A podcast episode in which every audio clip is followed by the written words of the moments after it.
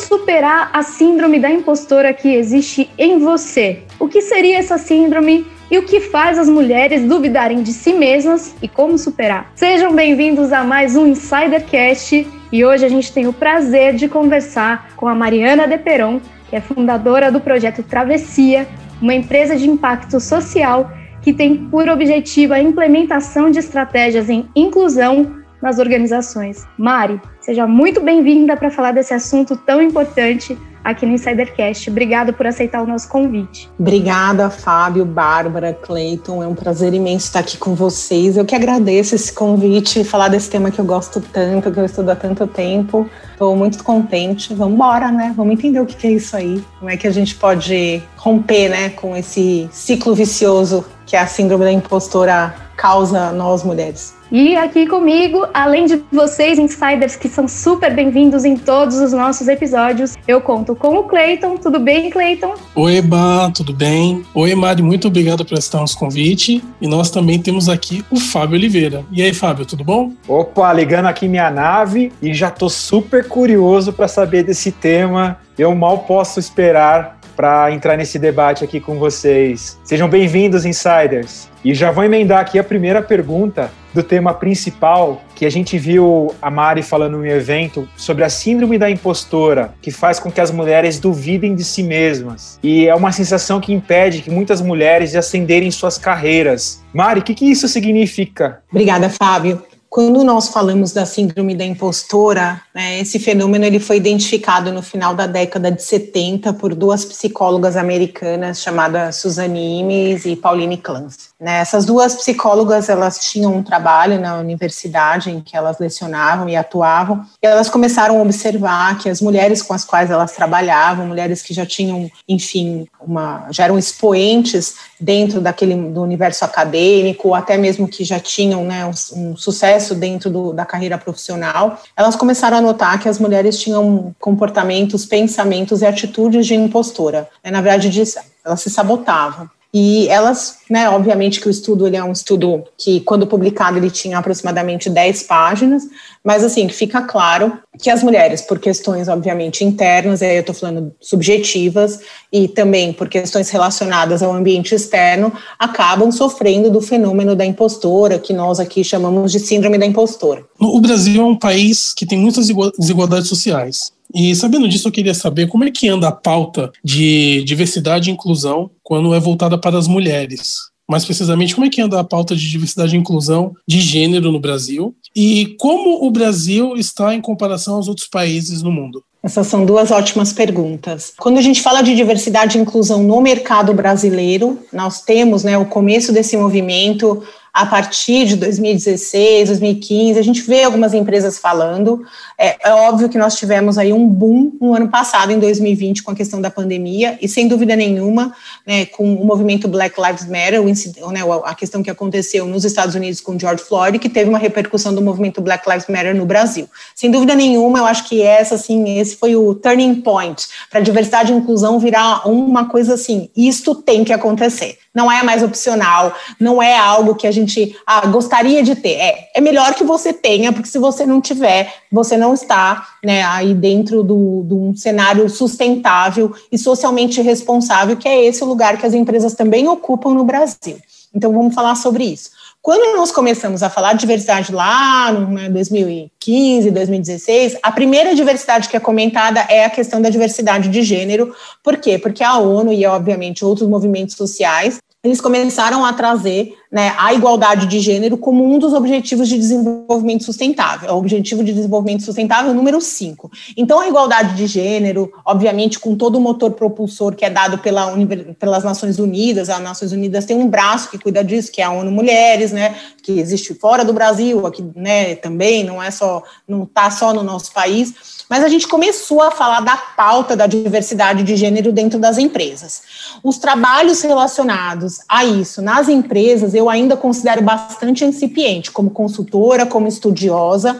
Eu vejo que até pelo fato né, de ter mais mulheres, as mulheres hoje já adentraram o mercado de trabalho, ela já tem uma, um, assim, é, a, quando a gente compara mulheres e homens de uma certa idade, elas já têm um nível de instrução mais superior, tem mais mulheres instruídas do que homens instruídos, é, isso daí o último censo do IBGE que foi levantado fala sobre isso, mas a questão é que muitas pessoas acham que o fato de ter mulher dentro da empresa significa que você tem inclusão de gênero, que não é uma realidade.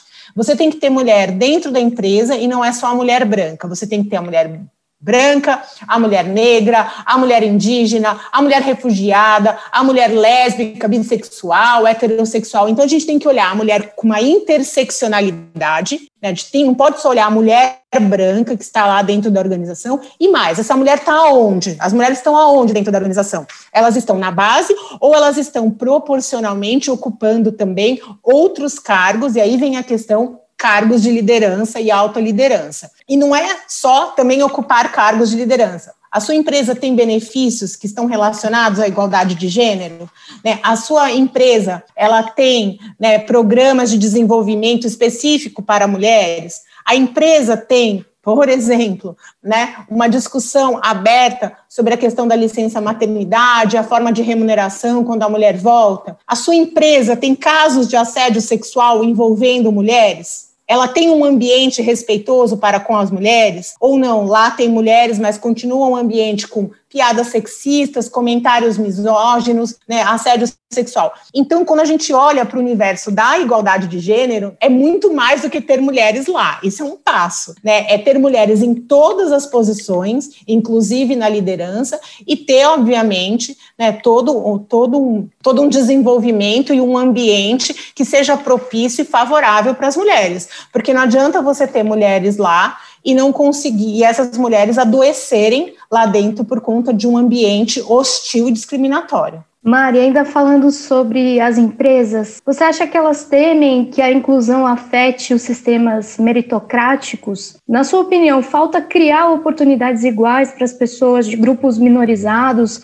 inclusive por meio de ações de, de capacitação e políticas mais afirmativas? As empresas elas precisam, enfim, as lideranças, né, que estão dentro das empresas, as empresas de um modo geral, elas precisam entender o que significa diversidade, inclusão, e elas precisam trabalhar né, no conceito de inclusão, obviamente, dentro da cultura delas. Acho que esse, essa discussão ela é imprescindível. Se você está falando, né, então colocando um pouco a questão da meritocracia, né, a meritocracia aí vem de duas palavras, a gente pegar etimologicamente falando, vem a questão do mérito, né, e a questão do, da crasse, que é uma palavra grega que está falando que é o poder, né, é um poder que advém do mérito. Que mérito? Quando esse termo foi cunhado, em 1958, né, tem um livro sobre esse assunto pelo Young, o que, que acontece, né? A questão da, da, da, meritocracia era exatamente assim, a discussão era essa, né? Se é um poder que vem do esforço de cada um, do mérito de cada um, como é que a gente legitima esse poder? O poder dele é legítimo? E aí vem essa discussão que está desde a década de 60 rolando, hoje em dia existem vários sociólogos, antropólogos, né? Essa discussão ela está sendo bem democratizada em torno da meritocracia,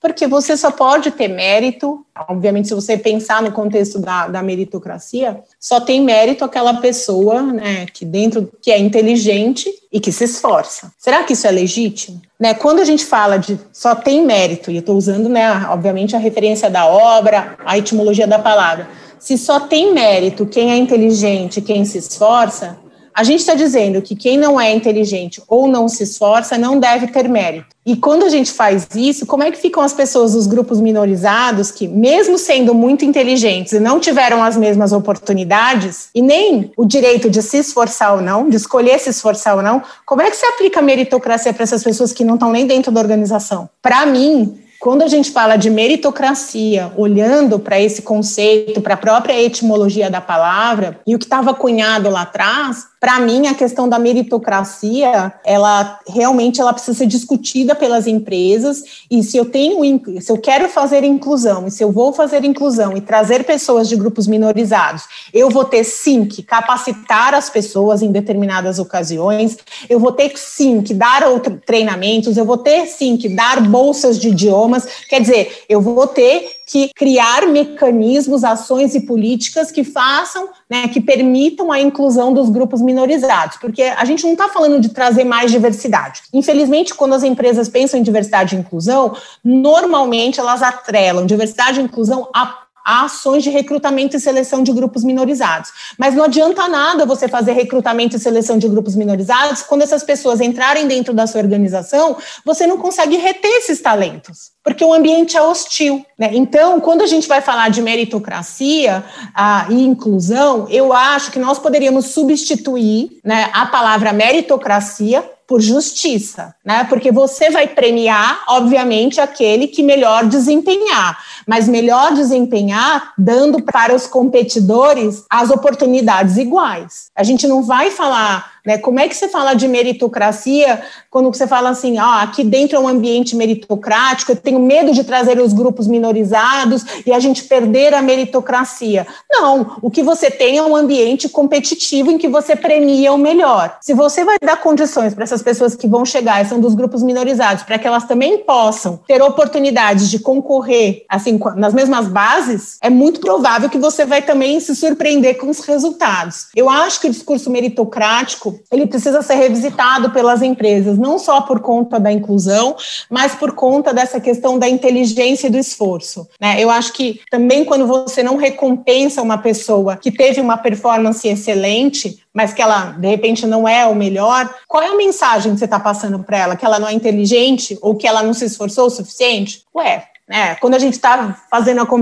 competição, que vença o melhor. Às vezes ela não teve um ano tão bom, às vezes ela passou por alguma questão de doença. Eu acho que a gente fala muito do hoje em dia das, das organizações se humanizarem mais. Eu acho que o discurso da meritocracia não é um discurso que traz equidade, justiça e humanização das relações. Mari, falando, continuando no tema meritocracia, a gente tem uma, uma questão nas empresas dos chamados programas de diversidade e inclusão de gênero. Esses programas, pelo que você tem acompanhado no mercado, eles são realmente efetivos? Eles vão do discurso à prática? O que, que eles podem ser aprimorados, na sua opinião? Quando a gente fala dos programas de diversidade né, e inclusão de gênero, a, a gente precisa entender assim o começo, meio e aí eu diria o fim, né? O que, que a gente quer com isso? Então, muitas vezes você tem mais contratação de mulheres, mas você não tem o desenvolvimento dessas mulheres, logo você não vai ter mais mulheres na liderança. Então, eu acho que a gente precisa entender, né, dentro dos programas de diversidade e inclusão de uma forma geral, o que eu sinto falta, Fábio, eu acho que é super importante que a gente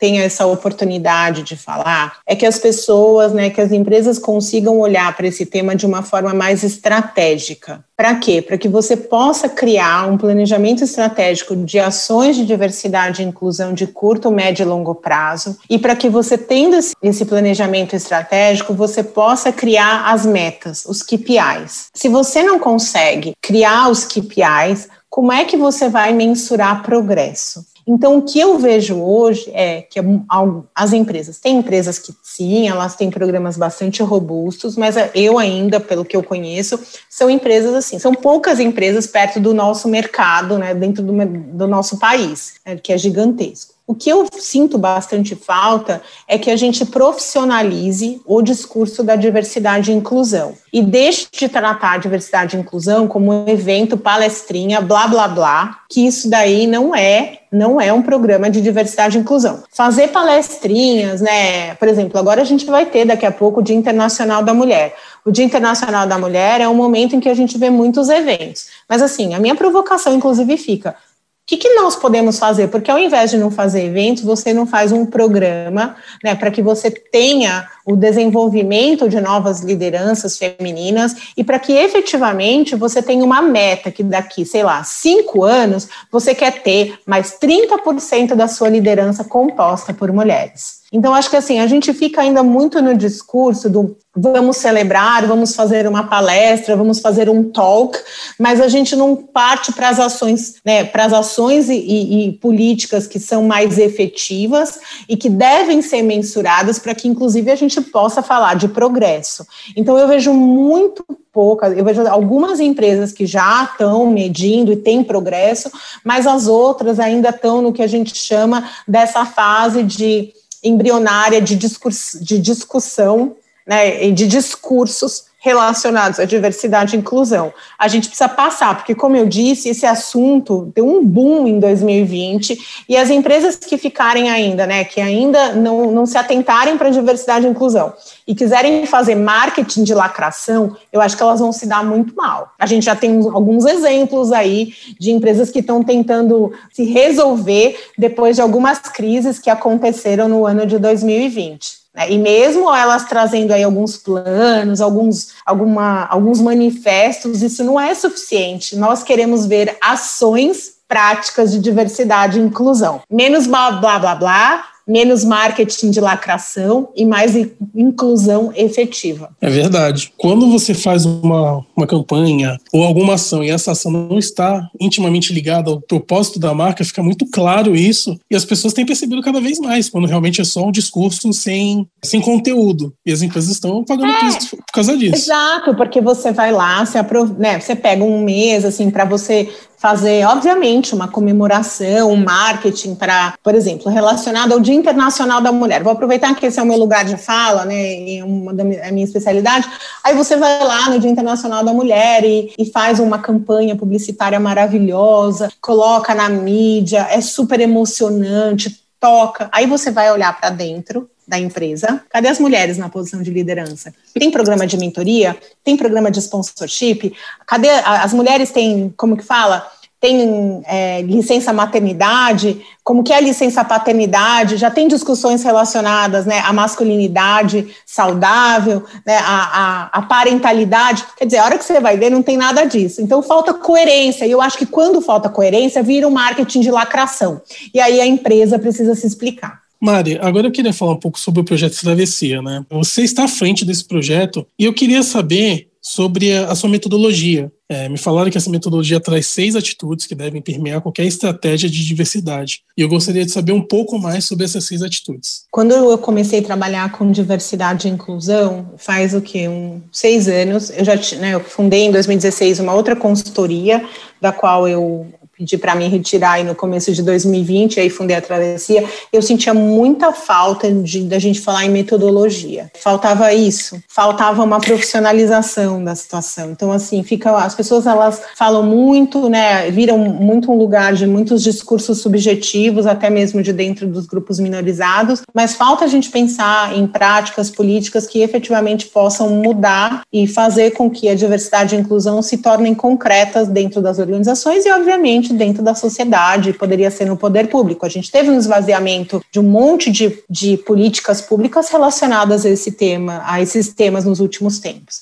Né? Então, o que, que a travessia tem? Nós temos um trabalho que, óbvio, nós temos e usamos ferramentas internacionais e que são usadas por organismos como ONU, como é, Comunidade Europeia e outros, mas nós temos aqui, né, por princípio, nós temos que usar, a gente fala que são seis atitudes ou seis comportamentos, que são os seis E's. Né? E que a gente, enfim, toda ação nossa tem que ter os seis E's. Né? Isso, isso é imprescindível para nós aqui dentro da travessia. E quais são né, esses seis E's? O primeiro é a empatia. É, o segundo é a escuta ativa, o terceiro é a educação, o quarto é o engajamento, o, sim, né, o número cinco é a ética, e o sexto é a eficácia social. Então, não existe trabalho aqui para nós que nós não olhemos pra, para os seis Es. É, os seis Es está, assim, os seis Es eles estão em todos os trabalhos que são feitos por nós, desde a consultoria, né, que nós fazemos, obviamente, né, as nossas atividades de consultoria, até a questão dos treinamentos a corporativos, a nossa gestão de crise. Agora mesmo eu estava saindo de uma reunião em que eu estava falando sobre engajamento, né? Que as pessoas elas estão têm uma falta de engajamento em, em, relação a um tema e que elas precisam se engajar mais. O que, que significa isso, né? Mas é isso, a gente tem uma metodologia proprietária composta por seis comportamentos. Mari, você falou sobre um do, desses E's, que é a educação. Segundo a nossa pesquisa, você sempre traz à tona que sem educação a gente não transforma as pessoas, né? E sem transformar essas pessoas a gente não faz inclusão. Você falou de mentoria, queria abrir um parêntese para fazer um breve depoimento aqui. Eu assisti uma palestra sua em uma mentoria que eu fui contemplada, que eu fui mentorada, que é o Nós por Elas, da Edna Vassalo Goldoni, que a gente teve o prazer de entrevistar aqui no Insidercast, com mulheres maravilhosas como a Maristela Iannuzzi, que também deu entrevista aqui pra gente, que faz parte ali da, do Conselho da ONU Mulheres, que você também mencionou. Inclusive, descobri a síndrome da impostora e tudo o que permeia ela e que me atinge muito diretamente ao longo do programa e vendo a tua palestra. Então, é, já juntando com essa minha pergunta sobre educação, eu vejo que esse programa me educou muito. É, graças às palestras, a Eliane, que foi a minha mentora, e eu vejo muito na prática que muito do que eu aprendi ali realmente me fez transformar o olhar, me fez olhar as coisas de uma maneira diferente. Eu acredito muito que essa tua frase tem muita verdade. Sem a gente buscar uma informação, sem a gente se educar, sem a gente entender os conceitos e os nossos vieses inconscientes, a gente não tem como olhar diferente e realmente trazer essa inclusão à pauta, né, à tona. É, eu venho de uma família que, enfim, educação, como diz meu pai, era a única coisa que ele vai, é a única coisa que ele fala, educação, saúde é a única coisa que a gente pode te dar. Eu vim de uma família, enfim, é, meus avós eram professores, né, os meus outros avós nem tiveram, nem puderam terminar o ensino fundamental. Minha avó materna dizia que o sonho dela era ser professora e ela era costureira, porque não, os pais não deixaram ela estudar, ela tinha que cuidar dos irmãos mais velhos. E eu vim de uma escola, né? Eu acho que a minha escola, tanto dentro de casa quanto fora, era uma escola que adotava muito né, a pedagogia proposta pelo Paulo Freire, essa questão de que sem a educação, é, o oprimido, sem uma educação libertadora, o oprimido tende a virar o opressor. É, e eu acho que essa é uma verdade, mas para mim a educação pensa, não é a gente, não é o ensino fundamental, médio, não é, não é essa questão da instrução. Quando a gente fala aqui de educação, a gente está falando da gente se educar, né, obviamente, com essas possibilidades da, da questão da educação formal, mas quando a gente também vai atrás de um conhecimento, e aí vem a questão do autoconhecimento, eu acho que a gente está se educando, né? E nunca é tarde para que nós possamos nos educar.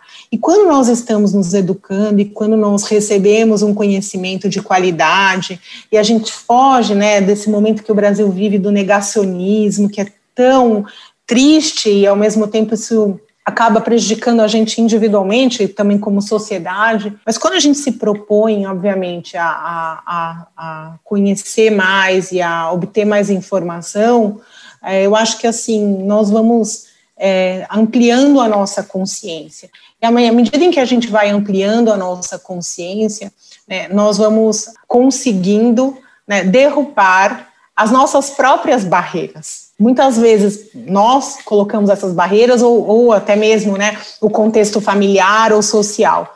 Mas quando a gente vai né, se apoderando, e aí eu entro na questão do protagonismo, da questão da mentoria, quando a gente vai entendendo quem a gente é e sabendo que nós somos fortaleza e fraqueza, à medida em que a gente vai compreendendo isso ah, nós vamos também derrubando, né? Eu falo, quando você abraça a sua fraqueza, você abraça a sua fortaleza. Então, e isso faz com que a gente tenha um olhar mais generoso conosco mesmo, e em relação aos outros também. Né? Eu acho que esse é um processo que não dá para ser diferente. Quando a gente é mais generoso com a gente, a gente é mais generoso com o outro. É, e quando eu lembro né, da questão da mentoria, quantas coisas a gente acaba aprendendo, quantas coisas a gente acaba ouvindo, que vai derrubando crenças limitantes que nós temos, barreiras, né, que assim socialmente a gente acaba, né, assim vivendo. Então eu acho que o para mim, para mim, eu sempre digo isso, né, da minha história. Para mim a educação me salvou mesmo, salvou da morte. Eu acho que eu não tenho dúvidas disso. E eu espero, né, com o meu trabalho que a educação possa salvar também outras pessoas e não não obviamente né nesse caso tão tão extenso quanto foi a minha experiência a educação para mim ela foi tudo é tudo né eu acho que se eu não tivesse tido a oportunidade e, e realmente talvez eu não estivesse mais aqui a educação me salvou e eu gostaria que enfim de alguma forma, o trabalho que eu faço, né, eu posso levar um pouco de conhecimento e também, assim, ajudar as pessoas a que elas possam, enfim, ser melhores e mais felizes. Acho que esse é o propósito. Mari, você fala de educação com brilho nos olhos, a gente, quem não está acompanhando a gente aqui na, na transmissão do YouTube, está só ouvindo pelo podcast, a Mari fala aqui com muito brilho nos olhos sobre a educação e quanto foi importante para a vida dela e quanto isso move o propósito dela. Isso é muito legal de quando a gente olha no entrevistado essa questão genuína do discurso e o quanto ela pode usar essa ferramenta que ela tem para transformar vidas, transformar vidas de mulheres hoje nessa nossa sociedade. Mari, por falar em inspiração, a gente tem uma, uma pergunta que a gente gosta de fazer aqui no Insidercast, que é uma pergunta aspiracional, quando a gente fala de, de insiders que estão ou no momento de transição de carreira, ou procurando uma nova oportunidade profissional, e eles buscam uma inspiração de profissionais como você, profissionais que, por meio da educação, conseguem levar o seu propósito para outras pessoas. Eu queria que você contasse um pouquinho dos seus desafios profissionais. A gente não pergunta as suas vitórias, as suas os seus troféus, a gente quer saber os desafios, porque os desafios que ensinam, que trazem para a gente o quanto você conseguiu superar as adversidades e o quanto você conseguiu prosperar na sua trajetória. Se você puder compartilhar um pouquinho com a gente, a gente ficaria muito, muito grato. Bom, como eu disse para vocês, assim, eu vou tentar resumir, né? Eu sempre fui uma pessoa curiosa, acho que se eu pudesse dizer assim uma característica que eu tenho e que me ajudou, enfim, em muitos momentos na minha vida foi a minha curiosidade. Fui fazer direito, saí da, da escola, né, fui fazer direito. Não tenho pais advogados, é, na minha família não tem ninguém advogado, então eu precisava de alguma forma é, conseguir os estágios. Então eu tinha que, enfim, ser a melhor, a melhor estudante, a melhor estagiária. É, tinha que falar o inglês impecável e eram coisas que, enfim, me colocariam à frente de outras pessoas, né? Então tive que correr muito atrás da minha vida. Uma coisa que, obviamente, né, a questão da educação foi uma questão que me proporcionou diferenciais, mas não teria proporcionado se eu não tivesse trabalhado com afinco dentro desses desafios, eu, enfim, fui morar fora, uh, vendi um carro, sumi daqui do Brasil, fui morar fora. Foi muito importante a saída para morar fora, aprendi muitas coisas. Eu voltei, voltei trabalhando numa instituição financeira, onde eu tive uma carreira meteórica. Eu entrei como advogada sênior e saí como superintendente em menos de oito anos. Eu acho que, e essa carreira meteórica, no final das contas, né, eu tive, eu fui advogada de empresa por muito tempo, até que eu fiz uma transição e comecei a trabalhar com diversidade e inclusão. Eu acho que, eu acho, não tenho certeza, o que move tudo isso, né, lá de trás até aqui, é que eu realmente, assim, eu sou bem guerreira. E eu sou uma guerreira que eu não gosto de procurar né, assim, de atuar nos territórios já conhecidos. Então, eu comecei a trabalhar com propriedade intelectual no começo dos anos 2000, e eu lembro que no final de 2010 eu já estava reconhecida na área como uma das advogadas mais importantes e que tratavam de temas relevantes e atuando com casos bastante significativos já no Brasil. Aí, depois disso, eu fiquei, né, fui, continuei trabalhando no mercado, fui aí, hoje trabalho com diversidade e inclusão, as pessoas também reconhecem o meu trabalho e dizem é, que o meu trabalho é bom importante e que muda a vida delas. O que eu acho nisso, assim, primeiro eu sempre fui muito curiosa, é, o fato de ser algo que ninguém fazia sempre me deu, eu sempre quis fazer, ah, isso fulano não faz, eu falava, então eu quero fazer. Eu via não como algo que era chato ou ou sei lá, de repente não muito interessante. Eu via como uma oportunidade. Ah, já que ninguém faz, eu faço. E se eu fizer e fizer bem feito, todo mundo vai me procurar, porque eu sei fazer e sei fazer bem feito. Então, acho que assim, eu sempre. Aquela história do Oceano Azul, meu ex-marido sempre gosta de me falar que eu sou uma grande descobridora de oceanos azuis não porque eu fico atrás do oceano azul, mas porque eu me coloco para fazer coisas que antes ninguém nunca pensou em fazer ou poucas pessoas começam, pensaram em fazer, né? Estou considerando assim dentro do mercado de trabalho. Então, assim, como advogada, era muito natural que as pessoas falassem assim, ah, vai fazer do contencioso civil, vai fazer. E eu falava não. Eu fui fazer uma coisa que era propriedade intelectual, inovação, sustentabilidade, terceiro setor no começo dos anos nos anos 2000. E eu fui muito feliz. Eu lembro que a minha área no começo tinha quatro pessoas e no final tinha vinte e tantas pessoas. Né? Foi um desafio enorme e eu me sinto muito feliz. E eu acho que é isso, eu sou super guerreira mesmo. Eu antes tinha muita dúvida em falar essa palavra, mas é assim, eu sou bastante guerreira, eu gosto de coisas diferentes, eu me sinto atraída intelectualmente assim movida para trabalhar com coisas que não são triviais dentro da minha área de atuação. Foi assim com diversidade e inclusão. Eu queria fazer a diferença, mais do que eu fazia né, como advogada, que eu achava que já não estava dentro da minha perspectiva, não estava contento. Então, hoje, o meu trabalho é esse. É por isso que eu falo que eu não faço mais diversidade, né? O meu trabalho é pensar na inclusão. E talvez seja aí, de novo, eu, dentro do universo da diversidade e inclusão, eu trabalho com estratégias de inclusão, porque eu quero realmente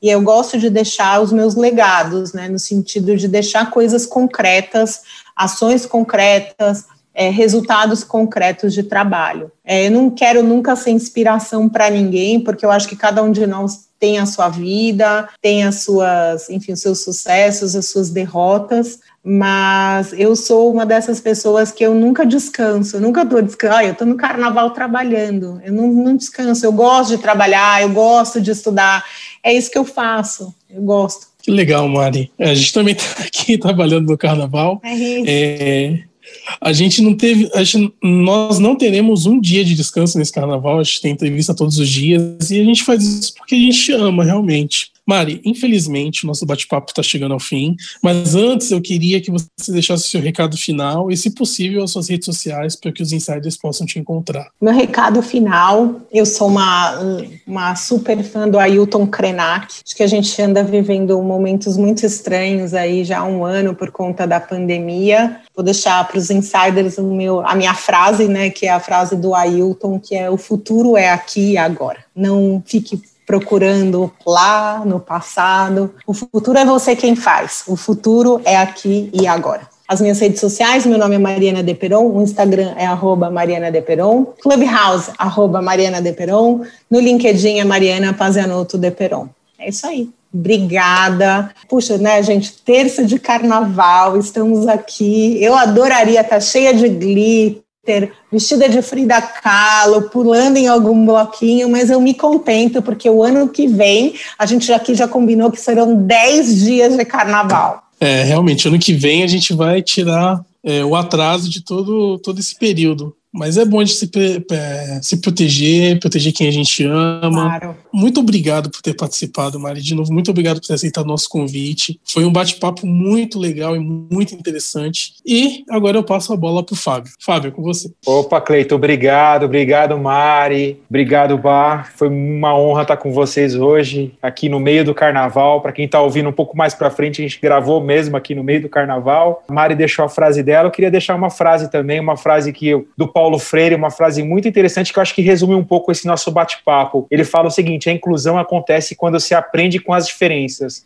e não com as igualdades. Isso me, essa frase me marca muito. Obrigado, gente. Vou chamar aqui a Bar para finalizar o nosso episódio de hoje. Com você, Bar. Obrigada, Fá. Obrigada, Cleiton. Mari, muito obrigada. Você falou que não quer ser uma inspiração, mas eu me vi muito na sua fala da guerreira, da curiosa, da que gosta de buscar coisas novas, diferentes, lugares entre aspas incomuns que ainda não foram pensados, não foram visitados. Eu me vejo muito nesse exemplo seu, que eu posso dizer assim, já que você não gosta de ser considerada uma pessoa inspiradora ou ser uma inspiração para ninguém, como você bem disse, cada um tem seus, sua trajetória, né, sua travessia, mas eu, eu consigo hoje ver a impostora que há em mim, graças a tudo isso que eu vivi, a, graças à mentoria que eu passei. Se não fosse a mentoria, o Insidercast não existiria. Então, é, muito obrigada por mostrar que existe sim uma outra pessoa, uma outra mulher, um outro ser humano sem ser esse que oprime quem a gente realmente é, sem ser essa impostora que se coloca à frente dizendo: não, você não consegue, você não pode, você é menos. Ninguém é menos. A gente só tem que deixar abafada aquela vozinha que fica na nossa orelha, gritando o tempo inteiro, e deixar o espaço para a gente ser realmente quem a gente é. Por muito tempo eu abafei a Bárbara que eu sempre fui, a Bárbara brincalhona, a Bárbara que gosta de fazer o outro rir, porque não, você tem que ser perfeita, você tem que ser melhor. E hoje eu entendo que o meu melhor e a minha perfeição estão justamente em quem eu sempre tentei abafar. Então, muito obrigada. Eu queria deixar aqui como recado final para quem está ouvindo a gente que busque as palestras da Mari, tanto nas redes sociais dela, como nos projetos sociais que ela está presente, no projeto Travessia. Busque saber mais sobre a Síndrome da Impostora. Eu acho que pode realmente ser um diferencial na vida das mulheres que estão ouvindo a gente hoje. Obrigada a todos os insiders que estão aqui com a gente, nos ouvindo. Obrigada a todo mundo pela audiência.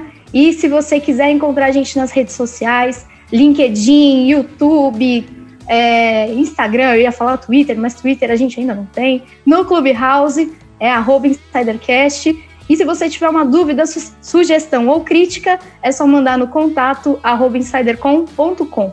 Obrigada mais uma vez pela sua audiência e a gente se encontra num próximo Insidercast. Até lá!